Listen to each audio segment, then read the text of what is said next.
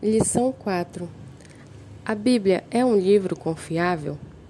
Objetivo: refletir acerca da confiabilidade da Bíblia Sagrada e incentivar o estudante tanto a levar a sério aquilo que ela diz, como a praticar o que ela ordena. Texto base: Toda a Escritura é inspirada por Deus e útil para o ensino, para a repreensão, para a correção e para a instrução na justiça. 2 Timóteo 3,16 no estudo anterior, tratamos dos argumentos a favor da existência de Deus. Sim, podemos crer nele. Hoje focaremos na confiabilidade da Bíblia. Esta é uma das obras mais conhecidas do mundo. Trata-se de uma coletânea de 66 livros que se divide em dois blocos principais: Antigo Testamento, com 39 livros, e Novo Testamento, com 27 livros.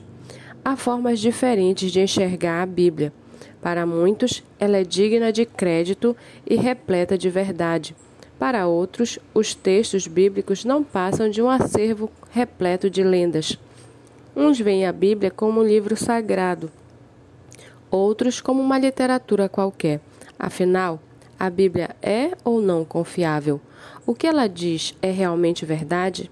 É sobre isso que trataremos neste estudo. Entendendo a fé cristã. Não cremos que a Bíblia seja um livro qualquer, no mesmo grau de importância dos demais. Admitimos que foi escrita por homens, mas cremos que é a revelação proveniente de Deus. O escritor de Hebreus inicia sua carta seguindo essa linha de pensamento, ao lembrar que há muito tempo Deus falou muitas vezes e de várias maneiras aos nossos antepassados por meio dos profetas. Hebreus 1, 1. Nesse mesmo sentido, apresentaremos alguns aspectos da confiabilidade da Bíblia. 1. Um, a Bíblia é confiável em sua inspiração. A Bíblia é um livro autenticado pela inspiração divina, de modo que a profecia nunca foi produzida por vontade de homem algum, mas os homens santos de Deus falaram inspirados pelo Espírito Santo. 2 Pedro 1, 21. A palavra inspirados significa soprados por Deus. Esse termo indica a atividade do Espírito Santo na direção e na orientação dos autores das Escrituras, de tal modo que o que escreveram foi exatamente o que Deus desejava que ficasse registrado. Costa observa que a inspiração é plenária, de Gênesis a Apocalipse, tudo foi registrado pela vontade de Deus. 2 Timóteo 3,16. Dinâmica. Deus não anulou a personalidade dos escritores que puderam usar suas experiências, suas pesquisas, suas aptidões e manter seu estilo. 2 Pedro 3,15, 16. Verbal.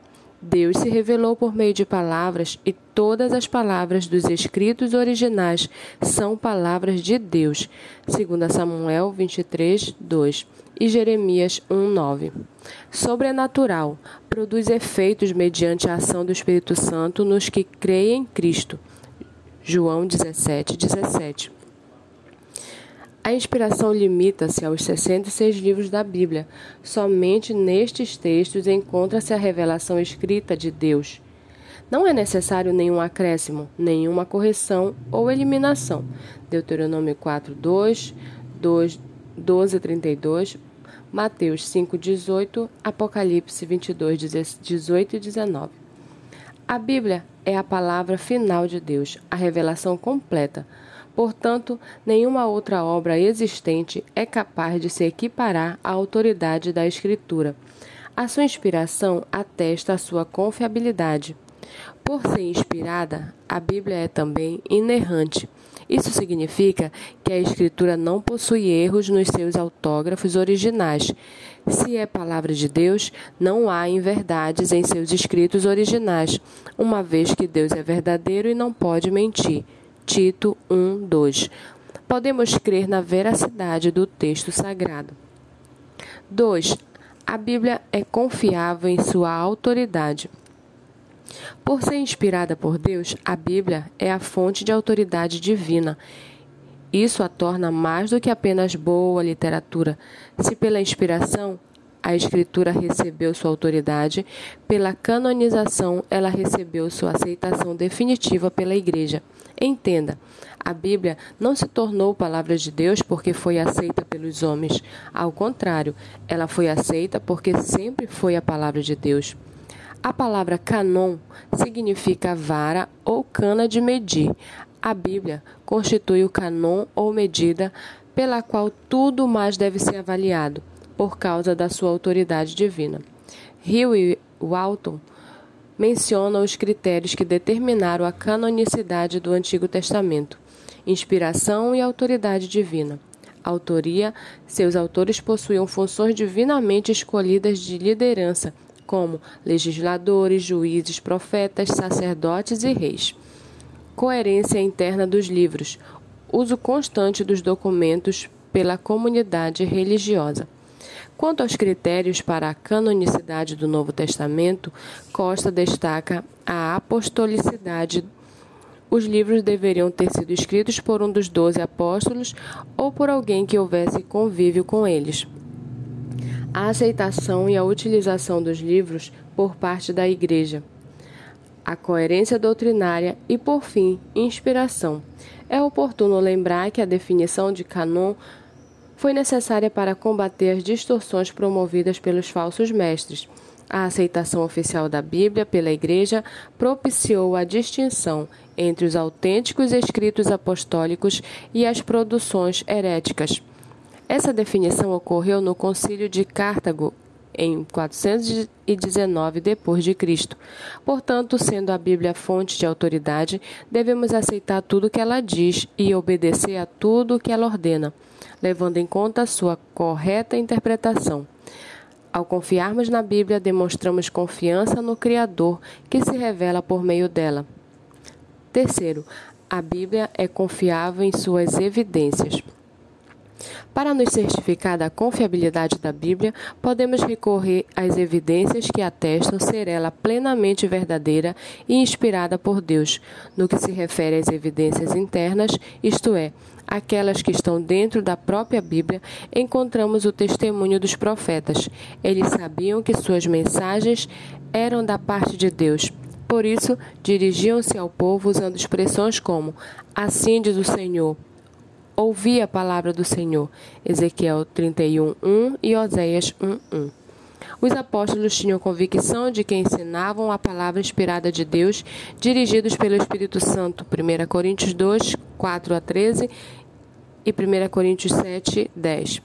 Eles também colocavam os escritos do Novo Testamento no mesmo nível do Antigo Testamento. 1 Timóteo 5,18, 2 Pedro 3,15 e 16. Jesus, por sua vez, considerava o Antigo Testamento como expressão fiel do conselho de Deus. Mateus 4, 4 a 7, 10 e capítulo 11, versículo 10, capítulo 15, versículo 4. Por fim, temos as afirmações diretas das Escrituras. O Novo Testamento declara que toda a Escritura, como palavra de Deus, é inspirada, inerrante e infalível. Mateus 5,18, Lucas 16, 17, 29, 31, João 10, 35. No que concerne às evidências externas da veracidade da Bíblia, Geisler e Nix listam quatro. Em primeiro lugar, a evidência baseada na historicidade das Escrituras. Grande parte da Bíblia contém história e, por isso, é passível de verificação. No que diz respeito aos artefatos desenterrados, por exemplo, nenhuma descoberta arqueológica invalidou um ensino ou relato bíblico. Ao contrário, essas descobertas refutaram os críticos, pois muitas delas comprovaram a existência da escrita nos dias de Moisés, a história e a cronologia dos reis de Israel e a existência dos hititas, povo até então mencionado apenas na Bíblia. Em segundo lugar, há a evidência da profecia. Nenhuma profecia incondicional da Bíblia a respeito de acontecimentos ficou sem cumprimento. Como exemplo, citamos a época do nascimento de Jesus, Daniel 9, a cidade em que ele nasceria, Miqueias 5:2, e a natureza da sua concepção e seu nascimento, Isaías 7:14. Em terceiro lugar, há a evidência da influência da Bíblia, o livro mais traduzido, impresso em maior número de exemplares, que tem influenciado mais o pensamento do que qualquer outro livro. Em quarto lugar, há a evidência da manifesta indestrutibilidade da Bíblia. Apesar dos perversos ataques que sofreu no decorrer dos séculos, a Bíblia tem resistido às investidas de seus adversários, sendo hoje em dia o livro mais impresso e mais divulgado no mundo. A Bíblia é confiável em sua inspiração, em sua autoridade e em suas evidências apesar das investidas dos críticos no intuito de colocarem dúvidas a respeito de seus ensinos, continua a se firmar como palavra de Deus. Após analisarmos as perguntas a seguir, passaremos às aplicações para a nossa vida. Defendendo a fé, a fé cristã. A Bíblia é confiável, creia no que ela diz. Stott já disse que crer é também pensar, Cremos na veracidade da Bíblia. Não nos resta dúvida de que se trata da palavra de Deus inspirada e inerrante. Ela é detentora de autoridade divina, atributo ausente em qualquer outro livro. A nossa crença, contudo, não é cega, sem fundamentos. Confiamos no que a Bíblia diz porque suas evidências internas e externas são convincentes. Se cremos na veracidade da Bíblia, sabemos que céus e terras vieram a existir pelo poder de Deus, que o pecado nos separou do Criador.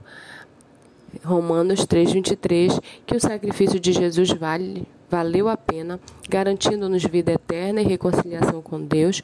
João 3:16 e 1 Timóteo 2:5 que viveremos numa nova realidade em que o pecado e todos os males provenientes da, de sua ação não existirão. Apocalipse 21, 1 a 5. Creia em todas essas verdades, pois é a palavra de Deus que as autentica. Que as autentica. 2. A Bíblia é confiável, faça o que ela ordena. A Bíblia possui autoridade divina. Isso significa que é a nossa única regra de fé e prática. Ela é a base pela qual todas as coisas são julgadas.